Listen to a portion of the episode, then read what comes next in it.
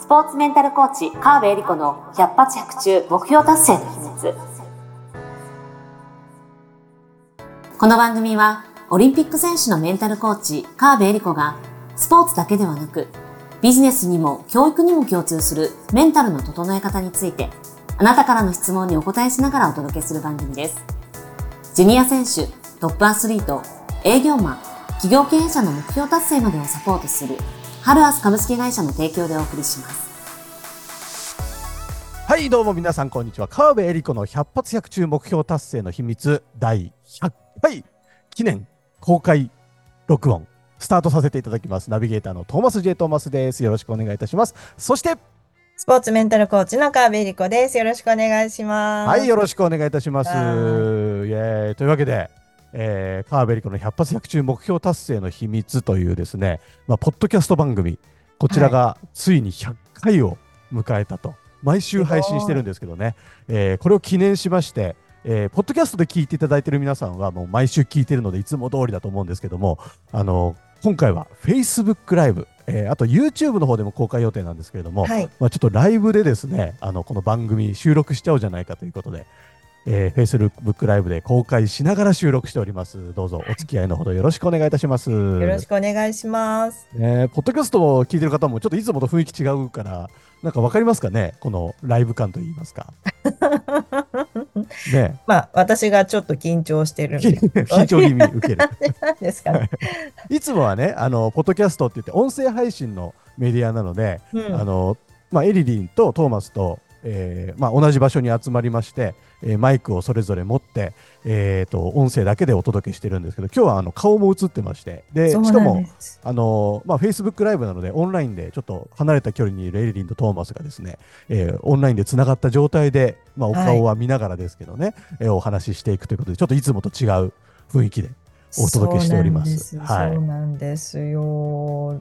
なんかねもう、でもまず100回っていうところで言うと、はいはい。あの、2022年の4月にスタートしてるんですよね。そうですね。もう早いなっていう、ただただ。いや、早い。本当に。本当に早いですね。やってるこっちからするとなんかね、もう毎週のことじゃないですか。そう。で、ただ続けてきただけなんですけど、気づいたら100回みたいな。うん。なんか、あのーこれね、そもそもスタートは、私がメルマガ配信ができない、なんか、なんかやんねば、みたいなところから。そんなところからでしたよね。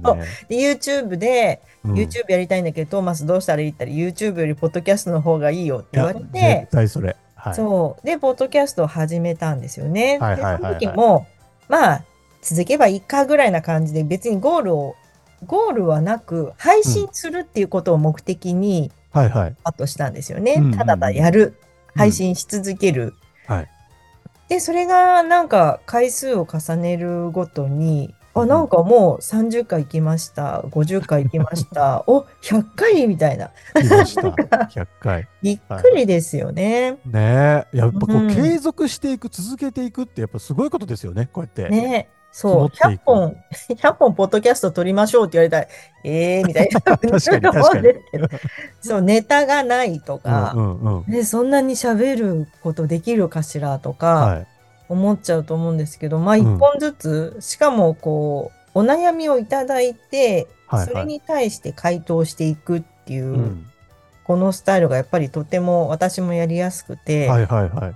でですね、あの、多分このポッドキャストのおかげで私のしゃべるスキルがめちゃめちゃ上がってると思っていて、あの、まあ、上がってる自分で言うのもなんですけど、コーチングでやっぱり人の話を聞くので、はいはい、私がすごくしゃべるというよりは、うん、相手を深掘っていくサポートをしていくんですけども、まあ、ポッドキャストだと、まあ、お悩みに対して本当はもういろいろ深掘りしたいけど相手がいないので、はい、まあ、そこの文面からこういうことではないかと推測して解説をするっていう形なんですよね。うんうんうん、そうですね。そう。なので、その解説をするとなると、自分の持っている知識とか経験っていうのを言葉にしていくっていうのが、私にとってはすごく力になってるなと思っていて、私の、そう、私のすごいアウトプットの場になってるんですよね。そうっすか。うん。それはなんか嬉しいな、一緒にやらせていただいてる身としては。そうそうそうだ、トーマスのおかげで。いやいやいや、ありがとうございます。そんな、めっちゃ言ってくれる、嬉しい。はい、そうなんですよ。なのでね、回数を重ねるごとに、あの、お悩みを見た瞬間に、まあ、こうかなっていうことが。はいはい。ね、もう本当に毎週的確な、ね、アドバイスをエリリンがしてくれるので、えー、聞いてくださってるリスナーの皆さんも、もうちょっと結構毎週鳥肌が立つような回答が多いですからね。あそういう考え方ね、みたいな。そう、わからないけど。まあ、あの、一応、もうこのポッドキャストで大事にしてることは、はいはい、あまり一般論言っても面白くないなと思っているので。そうそういう気遣いというか、リスナー思いな感じがすごく嬉しいですよね。わざわざ時間作って、まあ、ながらでもいいんで、聞いて、はいはい、聞きながらでも、まあ、そんなこと知ってるよみたいな話だと、面白くないじゃないですか。私が多分面白くないので。あの素晴らしいな。そう。とっさにそれが出てくるっていうのがすごいっすよね。まあ、それは知らなかったみたいな。そういうのは聞いたことなかったな、みたいなのが、ちょっとでもあったら、何か変わるきっかけになるじゃないですか。へそう。俺も、なんかこの番組だけで、あなたのお悩みすべて解決しますというよりは、うんうん、これをきっかけに何かあの、なんていうんですかね、うん、えー、皆さんのお悩みのちょっと糸口が見えるかもしれない、はい、かもしれないなぐらいの、そのぐらいの軽い気持ちで、あの、うん、聞いていただくと、自分で直そうとする力がまた芽生えてくるので、より育ってくるって感じですかね。多分もう私、もうエリリンがいないと立ち直れませんみたいな人よりは、あ、なんかその話聞いて、うん、あ、じゃあ私自分でこうやってみますみたいな人が好き。多分そういう 関わりの仕方、はい、多分してると思うんですよね。へえ。いや、面白いな。なんかぜひですね、うん、あの、皆様、これ、今日初めてこの Facebook ライブを通して、この番組知った方もいらっしゃるんじゃないかなと思うので、あの、ぜひこれまでのですね、まあ、100回分、まあ、99回分、もうちょっと聞き直していただきたいなと思ってるんですよ。すね、ちょっとエリリンも恥ずかしいかもしれないですけど、はい、第1回目とかちょっと初々しいエリリンが聞けるんじゃないかなと思うので、絶対嫌だ。なんかちょっと遡っていただいて聞いていただきたいなと思うんですけども、はい、まあ、そんなあの意味も込めましてですね、まあ、せっかく第100回ということなんで、まあ、これまで配信してきた中で、人気のあった回、はい、どれなんだろうなっていうのをちょっと集計しましたので、そうです。ね、あの今日はちょっと、えーと、はい、トトップ5発表させていただこうかなと思っております。はい。ちょっと、ね、発信した僕らからすると、なんか、何話したっけなみたいなのもあるんですけど、それ、そこはあのぜひ皆さん戻って聞いていただくというところで 内容は確認してみてください。はい。はい、では、いきますか、早速。いきますか。Facebook ライブの方はですね、はい、ちょっとあの視覚的にもあの見えるようにエリリンが用意してくださいました、そうなんです。はい。はい。なので、えっと、この配信直前までね、ギリギリまで準備をするっていう。本当に。ちょっと配信がそれで 9時、9時スタートって言ってたんですけど、9時1分はい、ちょっと1分過ぎちゃった。はい、ごめんなさい。はい。はい、では、えー、いきます。ついに。じゃらなんだろう、なんだろう。第5位は、じゃん。第5位、第7回、頑張ったって最後は死んでしまうんだから目標なんていらなくない？すごいタイトルですね。というね、あの、第7回のお話。はい、第7回。なので、これは本当に1年そうですね。ぐらい前のね、うん、初期、割と初期。どう初期、初期。もう、うん、これね、ネガティブ、もう夢とか、目標を持てとか言われても、はい、なんかやりたいこと思いつかないし、うんうん、なんか最初に、なもどうせ死んじゃうんだから、うん、いらなくないみたいな話を、ね。はいはい、はい、したんですよね。うん、なんか今見ても、なんかこう、やっぱりいろいろね、辛い出来事、環境が辛かったりとか、大変なね、状況の中だとこう思ってしまうこともあるかもしれないなと思うんですけども、はいはい、そう、この話はこの話でまたポッドキャストをね、聞いていただきたいなと思うんですが、うん、あの、改めてね、この質問というか、はい、お悩みって思ってしまったら、うん、いらなくない？いらないかもね。いらないよ。っていうふうに、私は多分、まあ多分その時も言ってるんですけど、はい、まあそういうふうに答えてあげたいなと思いますね。で、あの、目標いらなくないけどさ、うん、最後どんなふうに思って死んではいい？みたいな、そういう感じですね。なるほどね。言うなら。はいはいはい。うん。で、それこそ2年前の今と私、今の私の回答はきっと違うんですけど。そこちょっと聞き比べてみたいですね。そうそう、聞き比べてください。うん、あなんかそういう感じになるかもしれない けど。なんか言ってること違うぞ、エリリみたいな、ね、そうそうそう。私も変化してるというふうに聞き比べていて、だだから答えは一つじゃないというのはそういうことだし、変わっていくので、はいはい、そういう意味で言うと、今はそう思ってるかもしれないけど、どっかで目標出てくることもあるよねっていう。うんうんうん、頑張ったって最後死んでしまうんだから目標いらないよねと思ってる時もあるし、はい、いやいやこれやりたいよねと思う自分がいてもいいっていうことなんですよ。あなるほどなるほど。どっちもいてもいいんです。なぜなら人は変化するから。うんうんうんうん。うん、でただ目標いらなくない？どうせね自分の人生なんてって思うようだったらば、うんはい、目標なくていいんだけど最後死ぬ時にどう思ってたら最高、うん、というのを聞いてみたい。なるほどね。いやその質問はでも本当考えさせられますよね。うん。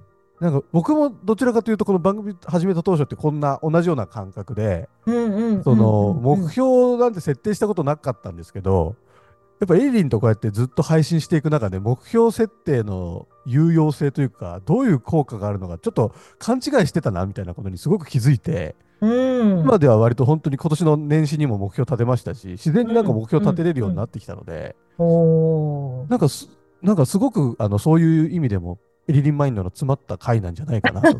そうです、はい、何話したかは覚えてないですけど。そう,、はい、思っております。そう。なので、えーと、最後どう思いたいか思えたら最高かっていうことと、うんうんうん、あのそれとともにちっちゃい時子供の時に一番楽しかったこととか、まあ、頑張ってなくてもよくて、ああ、この時間最高だったなっていうのはどういう時間なのかっていうのを思い出していただくと、うんなんかその最初と最後の、なんかその楽しい、こう思いたい、これが幸せっていうのの共通点は何かなっていうのを探していただくと、ああ、今自分にとって大切なのこれなのねっていうのが分かれば、はいはい、別に目標なくてもよくって、とにかく毎日、あの、自分をこう満たされてる時間を過ごしてる人の方が、はい、結果いろんなことが達成できてしまうので、うん。うん。なんで、いらなくないって言われればいらないよねっていう答えになっちゃうんですよね。面白い、うん。だけど、大切にしていきたいものは、あの、ちゃんとね、調べとあの、押さえときましょうよっていう。はい。まあ、その、それを出すための質問が、まあ、じゃあ死ぬ時は何が最高？ちっちゃい時は何が楽しかった、うんうんうん、そういう問いかけをぜひしてみてください。わ、かりました。マジですねい。いい人生、人生が変わりそうですね。そう。もう一回ね、はい、今、まあ、年明けって2月、もう2月じゃないですか。2月末です。ねもう、はい、きっと3月、いつも言ってますけども、あっという間にゴールデンウィークで、きっと、あ、もう今年も早かったねって言ってるんですよ。なるなる。はい、そう。なので、まあ、今のうちに、まあ、まだ人生長いと思いますので。そうですよ。今のうちにこの質問をね、何度となく問いかけて変化、あ、去年と今と違ったなというのを、うんうん、はい、ですね。もらいたいなと思います。うん、聞き直してみてください。第7回。はい、お願いします。さあ、続きまして、第の第4位です。4位は、デレデレデレデレデレデレデレデン。第34回、いまだに許せない。おお、いまだに許せない。そう、許せないっていうね。あの、二人がこう、うん、もう、今はもう付き合うことないけど、思い出すと、はいはいはい、やっぱりふつふつと、ね、あの、怒りが湧いてくるという、うん、ね、お悩みですね。はい、ですね。あの、許せないのは、はい。許せてないということを何度となく思い出してるから、それを強化しちゃってるんですよね。なるほど。はい。っていう話を多分してるんですけど、うんうんうん、あのー、思い、あれ嫌だったなっていうのを、毎日毎日思い返したり、断るごとに思い返してるのと、うん、あれやりたいなとか、これ楽しかったな例えば、なんか、いや、昨日食べたオムライス超美味しかったわ。で、毎日毎日オムライスのこと考えてたら、あの味忘れませんってなるじゃないですか。あまあ確かに確かに。とか、ちっちゃい頃、お母さんが作ってくれた、なんか、カレーライスでも煮物でもいいんだけど、はいはい、あれが忘れられないって言ってる人は、何度となく思い出してるんですよ。食べるたびに、いや、これお母さんのと違うな、お母さんのこうだったな、とかって思いながら、はいはい。記憶を強化させていってるんですね。はあ、はあはあ、なので、いまだに許せないというのを何度となく思い出してるので、うん、もう、ゆる、どんどん許せなくなってるんですよ。怖い。怖いですね。怖い怖い。そう。そういうところから怨念とかが生まれてきそうそうなんです、そうなんです。まあ、多分すごいうわーって発してると思います。はいはいはい。いい状態じゃないですよね。うん、で、まあ、それでいいならそのままでいいけれども、うん、あの、で、あなたどうしたいの？ということを聞きたいですよね。うん、本当はどうしたい？うんうんうんまあ、未だに許せないことをもう思い出したくないのか、いや、許せない、あいつに何か一言言ってやりたいのか、はい、まあもう言える状態じゃないかもしれないけども、はいはい、相手がとね、ちょっと関係が離れてるとかで、うんうんうん、わざわざ会うことはないけれども、未だに会え、許せない。うん、みたいな。でも、その、思相手に対して許せないだけじゃなくて、うん、自分の一体何を傷つけられたから許せないと思ってるのかというのをこう一旦深く見つめてみるっていうのが大事ですね。あなるほどね。そう自分を理解するきっかけをくれてるんだというのをああ、なんか、分かっていただいて。ちょっとポジティブになれそう。そういう考えるだけで。そう、こんなに許せないと思って、まあ、強化されちゃってるんで、反射的に許せないって思ってるかもしれないけど、いや、そのきっかけとなってるのは自分の中にあるので、なるほどね。あのいわゆる二次感情って言われるんですけど、か怒ってるのの下に、うん、本当は悲しい本当は私のこと認めてほしい。いや、あるかも、それは確かに。思いを傷つけられてるからこそ、それをしてくれなかった時、怒怒りという表現をしてるだけなので、自分を理解するきっかけになってくるんですよね。なるほどね。そうなので、まあまあ、もう、今、許せない出来事がもう終わってる。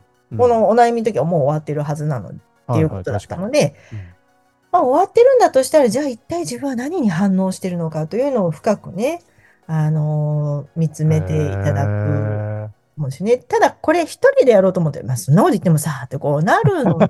いや、なりますよ、嫌なことはいつまでも。そう。なので、一人でやるよりは、まあ、信頼できる人にね、もう本当にちょっといい聞いてもらって、みたいな感じで。ああ、そんな話してた気がする。そうそう、そうなんですよ。うんまあ、ね、まあ、ベストはプロのメンタルコーチですよって話をしてたんですけど、もうちゃんと信頼できる人に話を聞いてもらって、うん、怒りを受け止めてもらった上で、一体自分は何をが大事だったのかというのをね、深掘りしていただくといいんじゃないですか、ね、なるほどはい。いや、勉強になります。はい、はい、第34回、いまだに許せない。ぜひ聞いてみてください。はい。それで全然違うこと言ったら面白いですね、リリンがね。うん、多分同じこと言ってるんですけどね。ちょっとその辺もですね。ちゃんと全部聞き返してない聞き返してない。今日始まる10分前ぐらいにこの話して、そうなんです。急いで資料を作ってますからね。はい。ぜひあの聞き返して違うこと言ってたようだったらあのメッセージであのコメントお願いします。あ、なんでどっちでもどっちも正解だと思って そうですよね。好きな方を採用してください。素晴らしい。はい。はい、というわけでじゃあ第4位でした。はい、続きましてついにトップ3です。第3位は。第33回人に頼むのが苦手です。なんか3位で33回っていいですね。あ、確かに。はいちなみに今日は2月22日でね、ゾロ目なんあ、収録日ね、2月22日ゾロ目。本当は22時22分から始めたかった。ちょっと怖いですけどね、そんなに揃っちゃうと。怖いね。怖い怖い。というわけで人に頼むのが苦手です。はい。わかるわ。めっちゃわかる。これはですね、結構いるんじゃないですかね。あのー、苦手で、私もそうだったんですけど、なんかこう、うんうん、迷惑かけちゃいけないと教えられてるので、はいはい。あ、あの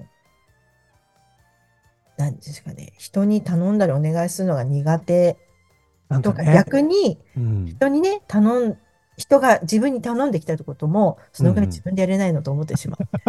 っていうね、お悩みだったんですよね。はいはいはい。うん、これはですね、とにかく人に頼むのが苦手な人、優秀なんですよ。自分でやった方が早いと思ってるので。その時はあるな。そう。で、自分なのかな、トーマス。うん、そう。あのー、で、自分でできるんだったらやっちゃえばいいんです。はいはいはいはい。うん、別に逆に何でもかんでも頼んだ人ってどう思います？これもやって、あれもやって。ちょっと、ちょっと心の中で舌打ちしますよね。ですよね。口あーんって開けて、もう常にスプーンで持って、うん、赤ちゃんの時みたいに 持ってきてもらう。そんな世話したくない、そんな。そう。まあ赤ちゃんは、あの、あの可愛らしさを前面に押し出してるので。受ける。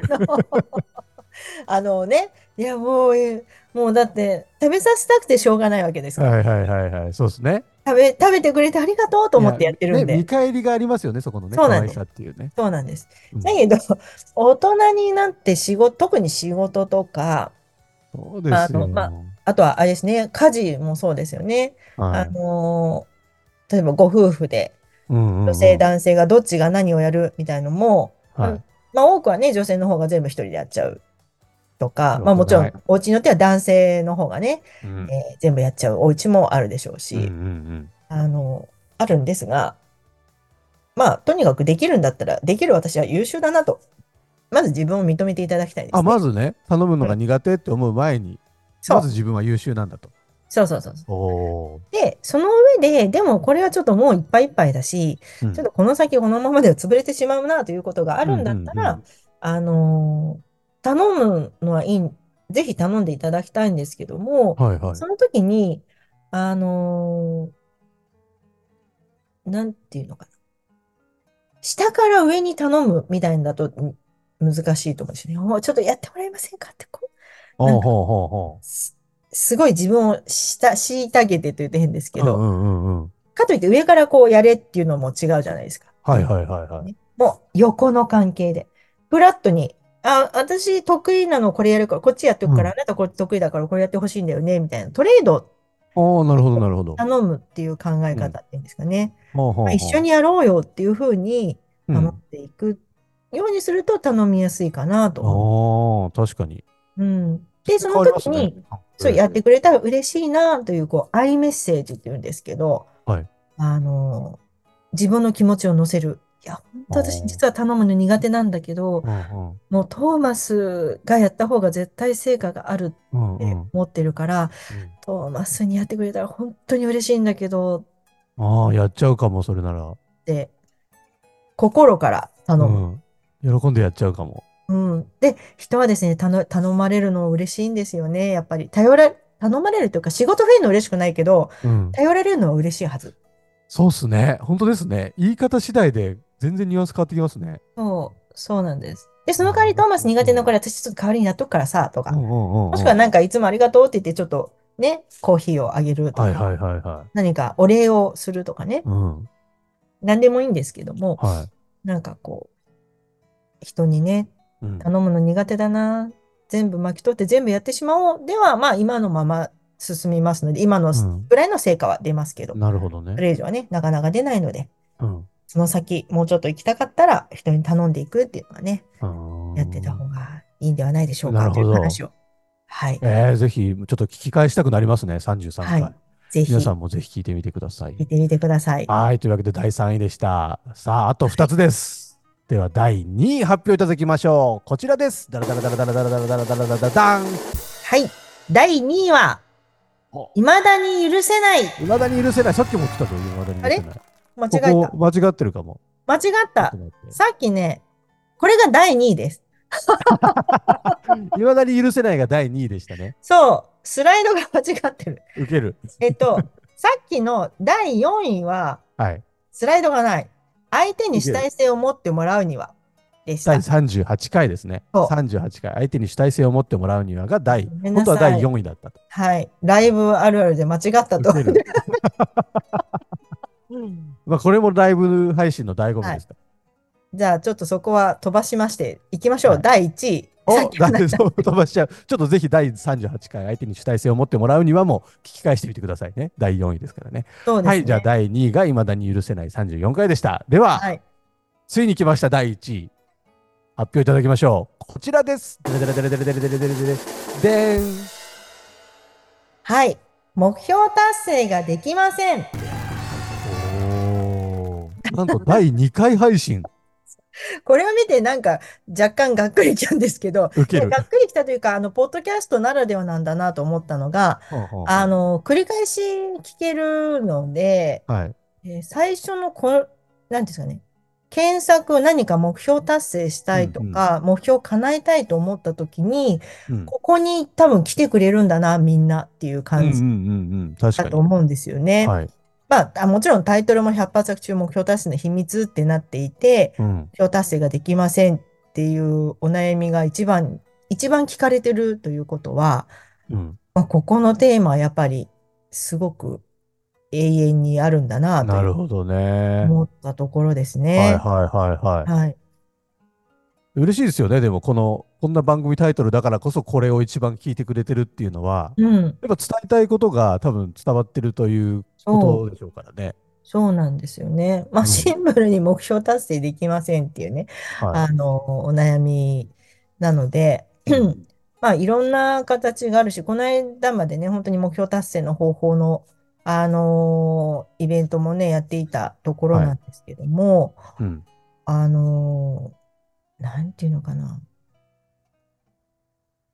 目標達成できませんっていう方は、目標立ててるんですよね。ああ、はあ、はあ、そうですよね。それはそうですよね。そう。うん、あのー、目標を立てたのに、そこに行き着かない。もしくは目の前のことで忙しくて、取り掛かれない。取り掛からないうちに忘れてしまったとか、モチベーションが下がっちゃったみたいなね。そういうのが一番目標達成できない原因になっていて、なるほど。この相談してる、まあ、例えば目標達成できないと言ってる人の能力が低いわけでは全くないんですよ。ただやってないだけの可能性が非常に高い。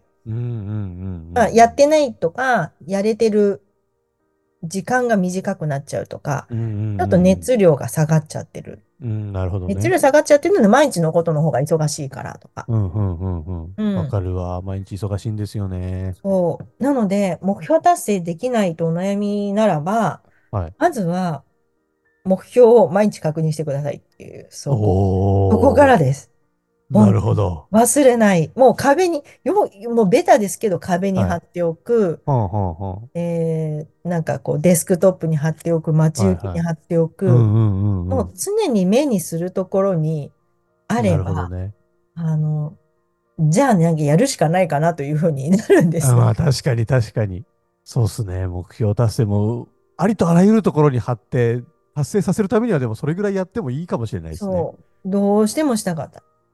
確かになそうなんです。へえ。いや、なんかでもこの第2回もっと深いことも話してそうなんで、うん、ぜひちょっともう一回聞いてみたいですね。そうですね。それにこれが1位ということは、うん、まあ、あのーもうちょっとこれ、やっぱりさ、初回なので質問が超シンプルなんですけど、最近いろいろもうちょっと状況をね、ね。詳しく教えていただいたお悩みが来てるので、あの、ご対応もあるんですけど、目標に関するご相談とかもっといただきたいなと思います。確かに。あの、ぜひね、あの、はい、公式 LINE の方に、そうなんですよね。こんなお悩みあるんですっていうのを、はい、ぜひいただければと思いますし、スポーツのことでもいいし、お仕事のこと、なんかあの転職に関するお悩みいただいたりとか、うんうんうん、本当に スポーツメンタルコーチになりたいですとか、コーチング興味ありますって方もいらっしゃるし、はいはい、あのどんな方でも構いませんので、目標に関するお悩みをご相談をね、ぜひいただけると、あの、もっともっとお伝えできることもあるかなと思います。うんうん、そうなんですよね。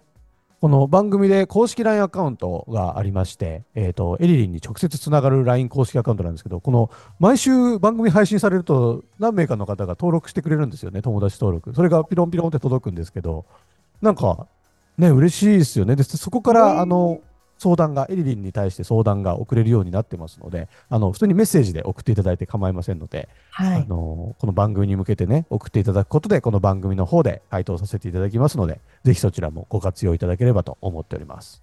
はい。というわけで、いかがだったでしょうか？トップ5を今日発信してきましたけれども、まあ、懐かしいような、何話してたかか覚えてないような、もう一回やっぱ聞いてみるべきですね。これ、ポッドキャストのいいところそこですから、振り返って聞けるっていうのがね。そうですね。はい。で、多分2年前に聞いたこの第2回よりも、多分今聞く方がちょっとなんか新鮮味のある情報が多分入ってきたりとかしますから、ちょっと聞こえ方が変わってたりとか、ご自身の変化もあるでしょうからね。ねはい。なんかそういうのもあると思うので、ぜひ振り返って、ちょっと僕らも聞いてみたいですね。せっかくなんで。そうですね。はい。僕らトップ5どころかトップ、トップ100が全部見えますので、僕らはね、その人に順番に聞いてみようかなと思っております。はい、また機会があれば、こういうものもちょっと発表しながら、えー、どういうところにリスナーの皆さんが興味を持っていただいているのかとか、えー、そういうのを共有できたらなと思ってますので、えー、ぜひこれからもですね、この番組聞き続けていただきたいなと思いますし、えー、初めて Facebook ライブで触れた方はですね、えっ、ー、と、ポッドキャストのアプリから、えー、カーベリコの100発100中目標達成の秘密、えー、検索していただきますと出てきますので、フォローしていただいて、えー、聞いていただきたいなと思っております。はい。よろしくお願いします。ね、毎週聞くと本当に目標達成に近づくと思いますので、うん、より人生が良くなるポッドキャストになればいいなと思っております。ぜひ一緒に目標達成していきましょう。はい。はい。というわけで100回記念、エリリン最後なんか締めてください。はい。ちょっと間違っちゃったなっていう、こう、くよくよしてる。エリリンもくよくよするんや。しますよ。まあ、大体、まあ、こういう失敗もあるんだなというのも受け入れていただいて、また、あの、昨日ね、メルマガで私はこれ1000回目指しますと宣言してしまいましたので、あの、でもね、1000回って実は4年ぐらいで達成できちゃうんですよ、ね、あ、でもあっという間ですね。そう考えると。そう。なので、あのーぜひね、うん、えー、引き続き聞いていただいて、皆様のお悩みが頼りの番組ですので、ぜひご相談をいただければ、私の持ってるものすべて、えー、お伝えしていきたいなと思ってますので。えー、お得ですからね、はい、どんどん相談してきてください。はい、おね、お願いします。お待ちしております。はい、えー、というわけで、えー、川辺恵理子の100発100中目標達成の秘密100回記念公開ライブ収録。以上で終了とさせていただきます。エリリン、そして Facebook ライブを見ていただいて皆さん、そして毎週ポッドキャストを聞いていただいている皆さん、本当に、本当にありがとうございましたありがとうございました !See you! 今週も最後までお付き合いありがとうございました。あなたの毎日に少しでもお役に立ちますように。来週の配信も楽しみにしていてくださいね。この番組は提供、ハルアス株式会社。プロデュース、tmsk.jp。ナレーション、土井まゆみがお送りいたしました。